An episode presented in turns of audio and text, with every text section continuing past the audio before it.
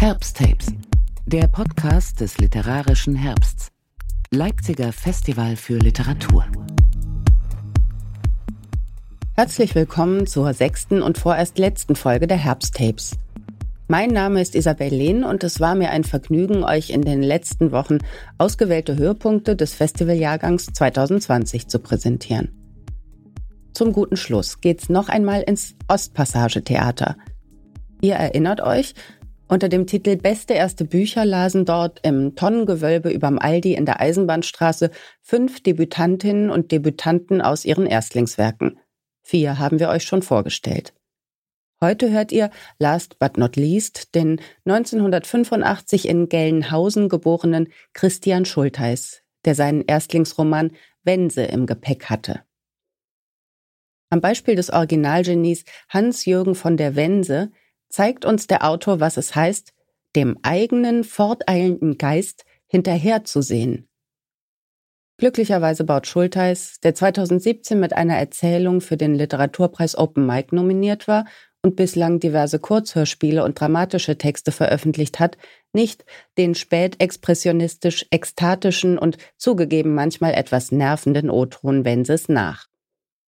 Für sein nur gut 120 Seiten umfassendes Romandebüt findet er stattdessen eine eigene Sprache. Bevor Jörn Dege Christian Schulteis vorstellt, bietet er uns einen ordentlichen Packen Hard Facts aus dem nicht gerade kurzen Wikipedia-Eintrag über Wense. Viel Vergnügen. Ein paar Fakten zu Hans-Jürgen von der Wense, Quelle Wikipedia. Geboren 1894, gestorben 1966. Deutscher Schriftsteller, Übersetzer, Fotograf, Künstler, Komponist, Völkerkundler, Wanderer und Enzyklopädist. Widmete sich dem Studium der Meteorologie, Geologie, Mineralogie, Astronomie und Astrologie. Regulier studierte er zunächst Maschinenbau, Nationalökonomie, später Philosophie und Rechtswissenschaften übersetzte aus dem Altirischen, Altisländischen, Arabischen, Chinesischen, Dänischen, Sanskrit, Suaheli, Syrischen, Walisischen und, wie es lapidar heißt, Zitat, aus weiteren Sprachen. Zu Lebzeiten erschienen knapp zwei Dutzend Publikationen, Prosa, Lyrik, Kompositionen, Essays, Tagebücher, Briefe. Er hinterließ einen Nachlass von 60.000 Seiten, 40 Tagebücher, 258 Messtischblätter, 40 Kompositionen, 3.000 Fotos und circa die Hälfte seiner 6.000 Briefe. Jürgen von der Wense legte mehr als 40.000 Kilometer zu Fuß zurück, beschrieb und fotografierte die hessische und ostwestfälische Landschaft, ich nenne hier exemplarisch den Marsberg, Paderborn, Gierskop, überhaupt das Diemeltal, Limburg, Wetzlar, Bacharach, Boppard, Koblenz, Geseke, Lippstadt, Lemko, Pömsen, Bevern und Altenbeken. Zitat Wikipedia. Wense wanderte im Zickzack vom Sauerland bis in die Rhön, insbesondere ekstatisch um Melsungen und im Kaufunger Wald. Zitat Ende. Ach ja, zusammen mit Schöneberg gilt Wense als Pionier der atonalen Musik. Und er bewies, dass Heinrich von Morung, wer immer das ist, sieben Jahre in Indien verbrachte. Er legte ausführlich dar, dass der dialektische Materialismus dem Buddhismus entstamme und das Fußballspiel einem Sonnenkult der Maya. Dem Nazi-Erfassungsnetz äh, entging er, indem er in wenigen Jahren 28 Mal den Wohnsitz wechselte. Wenn ihr mir nicht glaubt, müsst ihr Christian Schultheiß fragen. Er hat sein Debütroman diesem Phänomen gewidmet. Äh, ein Roman wohlgemerkt, keine Biografie und dann auch noch ein sehr schmaler. Äh, und dennoch ist das Ganze ungeheuer kenntnisreich, akribisch recherchiert und zusammengetragen. Äh, aber das Besondere ist, man kann Wense regelrecht hören. Christian Schultheiß hat eine konsequente Form der erlebten Rede dafür entwickelt. Wir bleiben zwar durchaus auf Distanz und sind gleichzeitig ganz nah dran an einer historischen Figur, die wirklich im allerbesten Sinne nicht zu fassen ist. Deshalb begrüßen wir hier den letzten Autor des Abends, Christian Schultheiß, mit seinem Debütroman Wense. Also erstmal muss ich sagen, ich spüre hier einen gewissen Druck, Jörn. Und ich glaube, es ist der Blasendruck derjenigen, die mit einer Pause gerechnet haben. Die ist aber definitiv nicht möglich, ja? Äh, naja, ich jedenfalls bin zwischendurch hinter die Bühne verschwunden. So dringend war es bei mir. Ich weiß ja nicht, wie es hier aussieht. Und da hinten sehe ich die magischen Buchstaben WC leuchten. Also, ich weiß nicht. Äh, Gibt es irgendjemanden, bei dem das ganz dringend wäre? Ja? Weil ich will hier niemanden. Äh, Wense hat so viel gemacht. Äh, ich will nicht, dass sich, weil wenn sie so viel gemacht hat, jemand in die Hose macht. Das ist, ähm, ja. Ja, äh, um die Zeit zu vertreiben, kann ich vielleicht was erzählen. Andere haben so konsequent sofort angefangen. Ich mache das jetzt mal anders. Ähm, ich erzähle mal von einer ganz tollen Lesung, die ich in der Nähe von Stuttgart hatte, in Backnang. Äh, da war das Buch noch nicht erschienen und ich durfte lesen im Literatursalon einer alten Dame, die mich eingeladen hatte, nachdem ich in Stuttgart ein Stipendium erhalten hatte. Ähm, da hatte sie zu mir gesagt, junger Mann, Sie waren doch gerade noch auf der Bühne wollen Sie nicht zum, in meinen Literatursalon kommen? Alle, die bei mir im Literatursalon gelesen haben, sind später berühmt geworden. Und dann bin ich da hingefahren und da saßen tatsächlich sehr viele äh, ältere Damen in zwei Räumen, die verbunden waren durch einen Rundbogen. In diesem Rundbogen durfte ich lesen. Ich kam mir vor wie ein Literaturgigolo. Die Damen trugen oft Perlenkette. Es waren unglaublich viele Frauen mit Perlenkette. Und ich habe dann also aus Wense gelesen. Und schon bei der Lesung habe ich gemerkt, mh, hm, das passt nicht. Denn die saßen da bei Kaffee und Kuchen und Schnäpschen und Wense passte da irgendwie nicht so ganz dazu. Und dann war ich fertig und es gab eine lange Stille. Und dann meldete sich die Frau mit der größten Perlenkette und fragte, welche Zielgruppe meinen Sie damit anzusprechen? Ich weiß nicht mehr, was ich gesagt habe. Aber dann meldete sich schon die zweite Frau. Ich weiß jetzt nicht, ob auch mit Perlenkette. Ich bilde mir ein, die hatte auch eine. Und die hat gefragt, ja, dieser Wense, der hat ja anscheinend sehr, sehr viel gemacht, aber hat er auch irgendetwas von Bestand hinterlassen? Also irgendeine Erfindung oder hat er was entdeckt? Und da habe ich gesagt, nein, und dann war der Ofen ganz aus.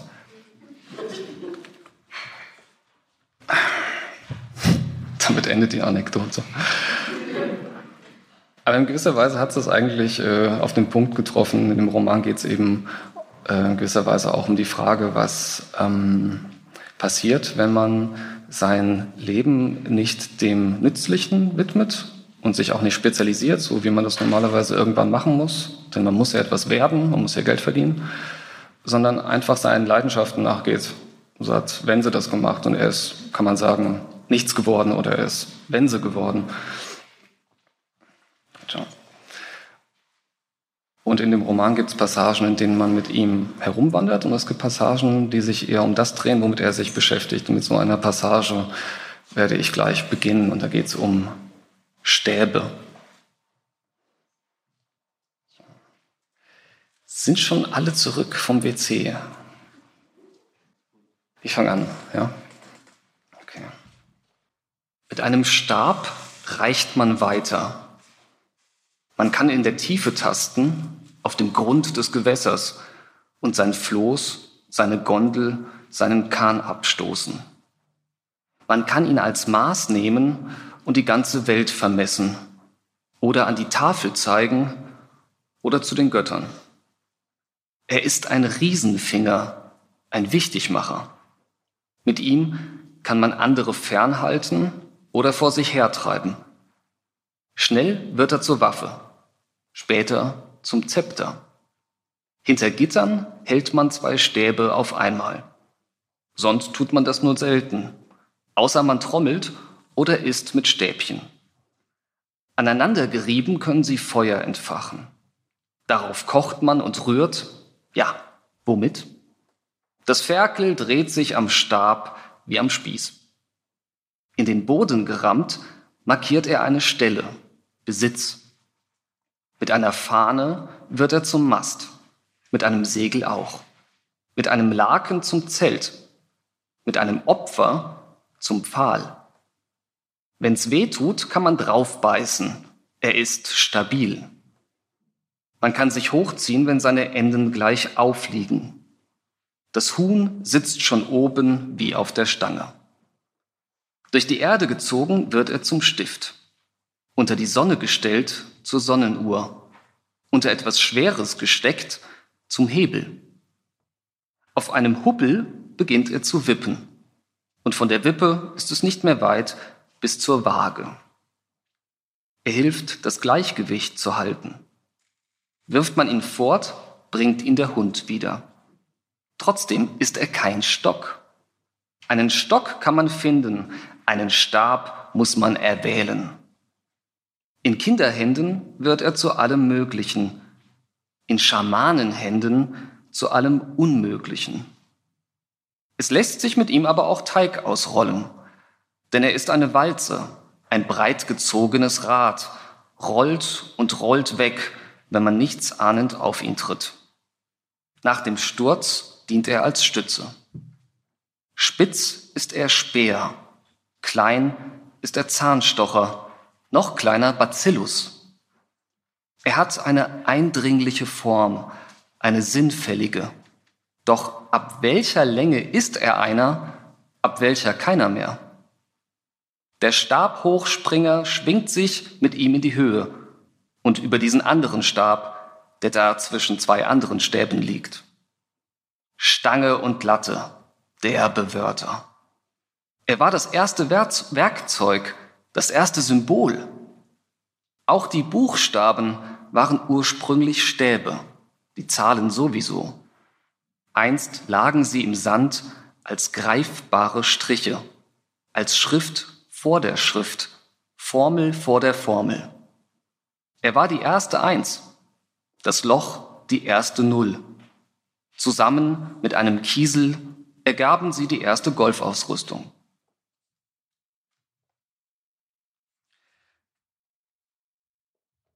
Der Roman spielt 1943, äh, unter anderem in Göttingen, wo Wense in der Nähe in einer Sondenfabrik arbeiten musste, zum ersten Mal in seinem Leben. Davor war er einfach Privatgelehrter, finanziert durch reiche Freunde.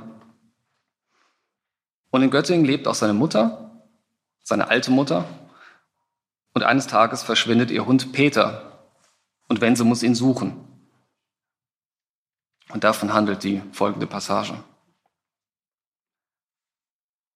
Wieder zum Bäcker, zum Fleischer, zu den duftenden Gaststätten, zu den Gärten der Villen mit ihren übersättigten Bernhardinern.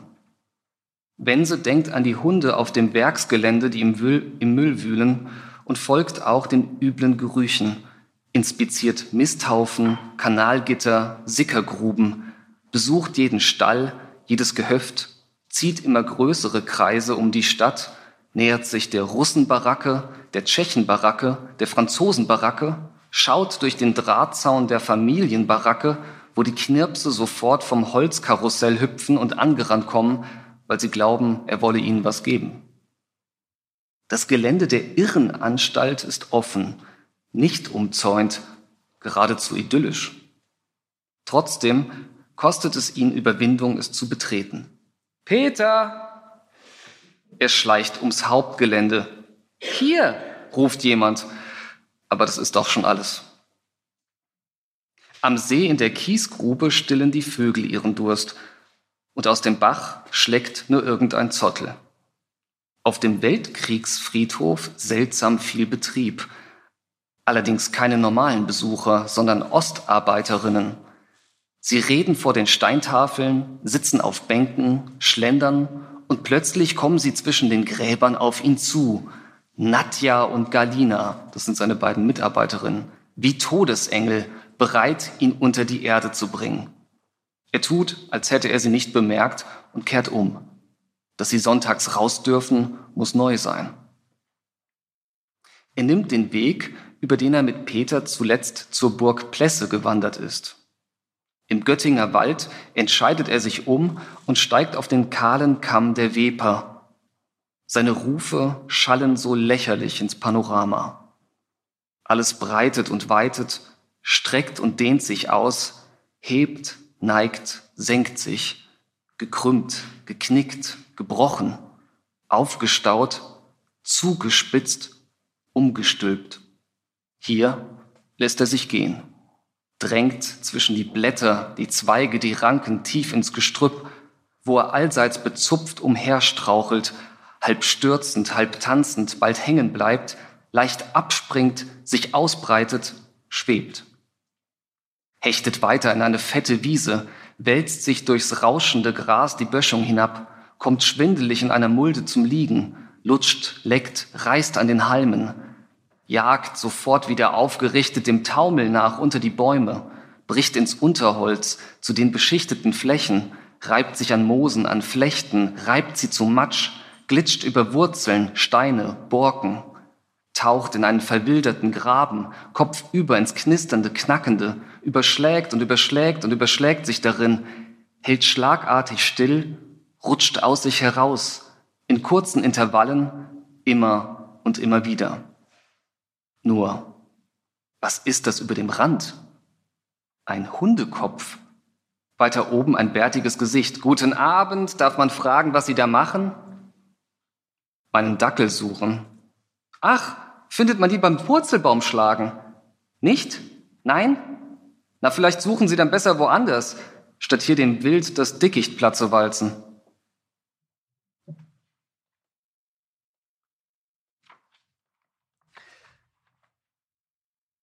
Wenzel hatte das große Glück, äh, Ende 1943 dann nicht mehr in dieser Sondenfabrik, von der ich gesprochen habe, arbeiten zu müssen.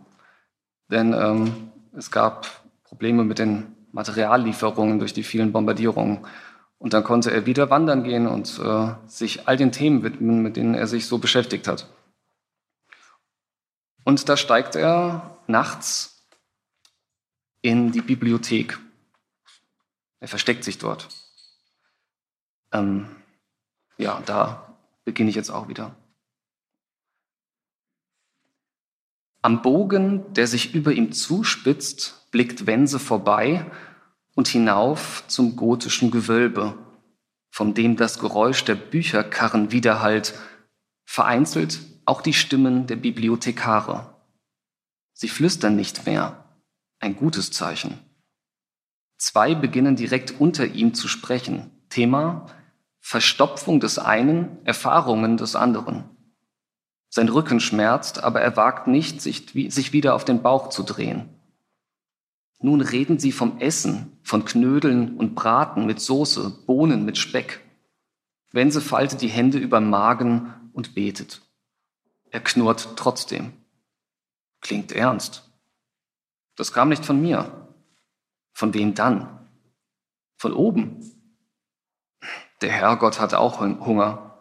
Ja, der Herrgott. Wense hört Tritte auf den Sprossen der Regalleiter und hebt ängstlich den Kopf.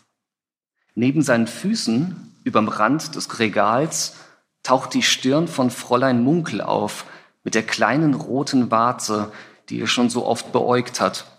Jetzt beäugt sie ihn. Er hält die Luft an und schwört, nie wieder verächtlich über die Warze zu denken, wenn sie ihn nicht verrät. Haben Sie mitbekommen, wann der Wense gegangen ist? Nein, warum? Der ist einfach verschwunden, war noch enttäuscht, dass er ein Buch nicht mehr ausleihen kann und plötzlich weg. Hat alles liegen lassen.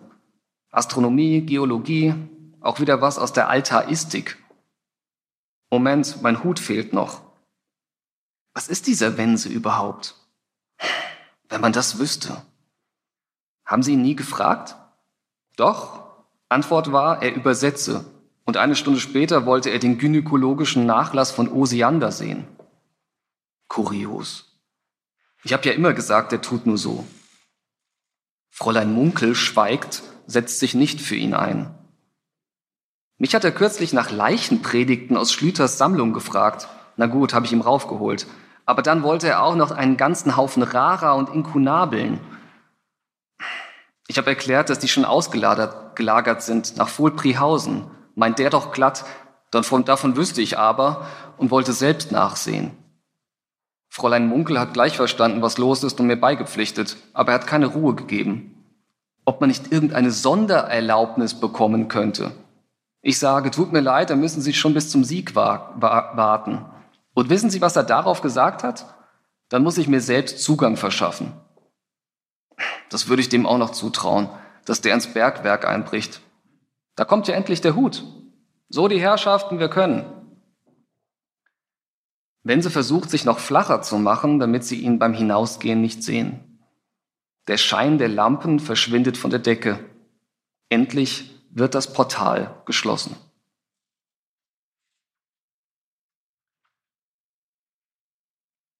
Die Sprossen, das Parkett, der ganze Kirchenraum knarrt.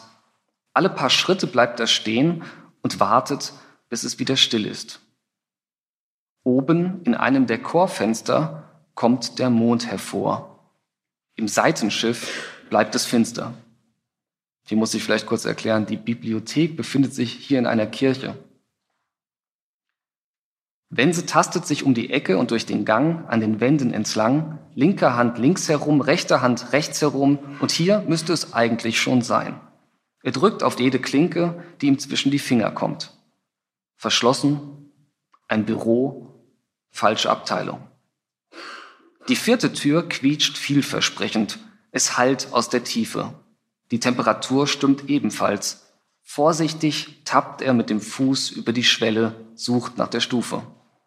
Schließlich findet er auch den Schalter und die Neonröhren beginnen über der Treppe zu klimpern. Er steigt ins Magazin, ins Mittelalter hinab.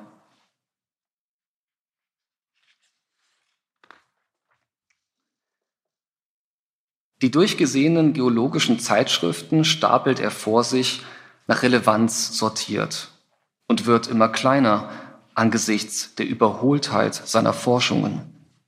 In Europa wurde kein Gebiet so gründlich durchwandert und beschrieben wie das Uppland, die obere Eder und das Hessenland.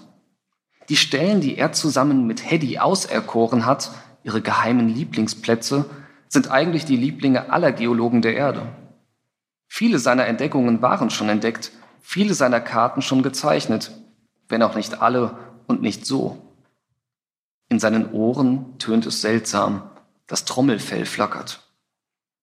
Dass seine Schriften den Ansprüchen der Wissenschaft nicht genügen würden, war ihm immer bewusst, sogar recht. Dass sie allerdings bereits in ihren Grundsätzen falsch sind. Die Fehler sollten doch wirken wie die Gifte in der Medizin. Seine Geomystik sollte den Sachlichkeitskrampf lockern und von, um vom Korrektivismus heilen. Stattdessen ist er, der Mystagoge, selbst an einer Überdosis erkrankt. Von oben heulen dumpf die Sirenen. Sein ganzes Werk kommt ihm fade vor, verglichen mit den Ereignissen, niedlich und anmaßend, zwangsbesiedelt mit den Kuriositäten unterschiedlichster Kulturen, Zeiten, Fächer. Nichts wird er fertig kriegen. Sein Laozi nicht, seine Mythensammlung nicht, nicht sein Wanderbuch, nicht seine Universallautschrift, nicht seine Karte des Weltwetters. Und für den großen Rest findet er sowieso keine Form. Warum sucht er überhaupt noch? Er sucht nach einer Form, die er nicht will. Er sucht nach einem Grab für sich, doch nirgends passt er hinein. Und so rennt er, statt sich des Lebens zu freuen, verzweifelt von Friedhof zu Friedhof, das Magazin ist die Krypta. Recherchieren, Totengräberei. Mit jedem Satz schaufelt er sich tiefer. Er packt seine Sachen und steigt wieder hinauf, öffnet vorsichtig ein Fenster und dann endlich im Freien empfängt ihn der Fliegeralarm wie eine Fanfare. Er denkt, Ehrfurcht vor dem Nichtwissen, das Nichtwissen ist die Hoheit und paradiert durch die leeren Straßen hinaus aus der Stadt. Plötzlich klingt die Fanfare doch nach Alarm, nach dem Alarm der Wissensanstalt, aus der er geflohen ist. Die Zwangsjacke hängt schwer an ihm. Er versucht sie abzuschütteln. Mit geschlossenen Augen stromert und schlendert, streift und schweift er herum und umher. Und tatsächlich lockert sie sich, sie rutscht von ihm ab. Aber wenn er die Augen öffnet, wird sie ihm gleich wieder angelegt. Vom Windelberg vom Totengrund, vom Segborn, von der Reichsautobahn. Er tappt auf Beton. Und die Sirenen aus Göttingen schnüren die Jacke noch enger. Alles, was lebt, alle Materie, die jemals lebendig geworden ist, findet sich irgendwie im Raum zurecht. Vom Dackel bis zum Einzeller, der als Plankton im Wasser treibt. Eine einzellige Blaualge weiß zwar nicht, wo sie sich befindet, aber sie weiß, wo ihre Nahrung, wo das Licht ist, außerhalb ihres Körpers. Und weil sie sich dem Licht ja nicht zuwenden kann und es während sie so trudelt aus allen Richtungen kommen könnte, hält sie ihre Münder, ihre lichtschluckenden Membransäcke auch in alle Richtungen offen. Sie kann gar nicht anders. Schon bei der Geburt, bei der Spaltung ihrer Mutterzelle sind alle Körperteilchen so angeordnet worden, dass die Nährstoffe in sie hinein, durch sie hindurch und umgewandelt wieder hinausgeleitet werden. Schlucken, verdauen, ausscheiden. Die Blaualge ist als ausgerichtete Lichtfalle zur Welt gekommen und so wird sie auch sterben. Bis zuletzt behält sie ihre kleine, aufs nötigste konzentrierte Form der Orientierung. Der Name Plankton vom altgriechischen Wort für herumirrend tut ihr Unrecht. Eigentlich ist sie das genaue Gegenteil. Absolut orientiert, unfähig, sich zu verirren. Wie alle Wesen, die sich nicht selbstständig fortbewegen. Und jene, die es könnten, wollen es nicht. Kein Hund streunt freiwillig in die Irre. Sobald er merkt, dass es passiert ist, kriegt er Angst. Der Mensch normalerweise auch. Manchmal jedoch zieht einer los, ohne zu wissen wohin und ohne darauf zu achten, stromert und schlendert, streift und schweift herum und umher, bis er nicht mehr weiß, wo er ist. Und dann genau so weiter, in genau diesem Zustand, einfach irgendwo unterwegs, nirgendwohin. Das ist menschlich, ein rein menschliches Verhalten, es steckt im braven Spaziergänger genau wie im Abenteurer, im Flaneur genau wie im Wandermönch. Es ist ein Verstoß gegen Artikel 1 der natürlichen Verkehrsordnung. Es ist Fortbewegung ohne Fahrschein und ohne Plan. Kontrolleur ist der Tod. Der Mönch verlässt sich auf die Gnade des Allmächtigen, der Abenteurer auf sich selbst, der Flaneur darauf, dass alles nur ein Spiel ist und der Spaziergänger sitzt schon wieder daheim. Hans Kuck in die Luft war ein Märtyrer. Sein Blick richtete sich auf ein höheres Ziel. Bense fixiert den Hundsstern zwischen den Wolken. Ihm muss er folgen. Unter ihm muss er sich verlieren, damit Peter ihn finden kann. Die Sirenen werden leiser, bis sie verstummen. Dankeschön.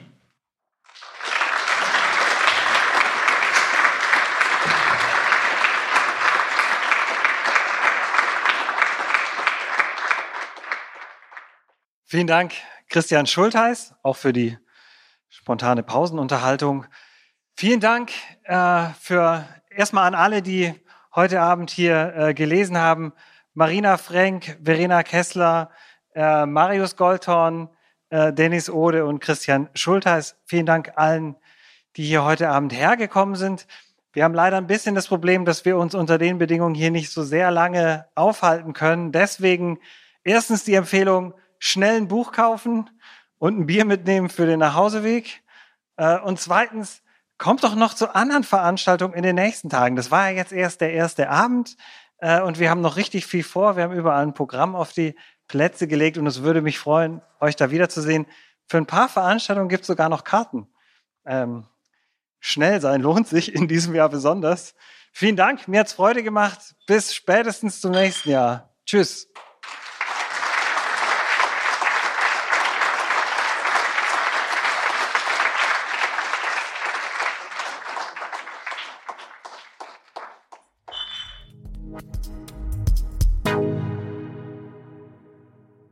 Herrje, die rollenden Bierflaschen. Klingt fast wie in der Konzertpause vor der Zugabe im Coney Island.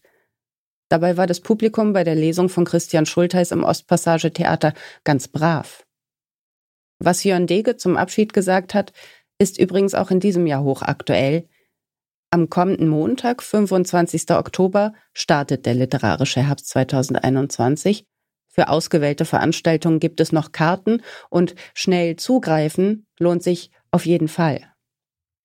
Informationen zu Programm und Tickets in der Woche vom 25. auf den 31. Oktober findet ihr unter literarischer-herbst.com. Wenn euch diese Folge gefallen hat, ihr eine andere der fünf verpasst habt und auch künftig nicht mehr auf die Herbsttapes verzichten wollt, abonniert uns auf Spotify und Co. Gern auch mit einem Like. Ich bin Isabel Lehn und wünsche uns allen eine gute Zeit. Auf bald. Herbsttapes, der Podcast des literarischen Herbsts. Leipziger Festival für Literatur.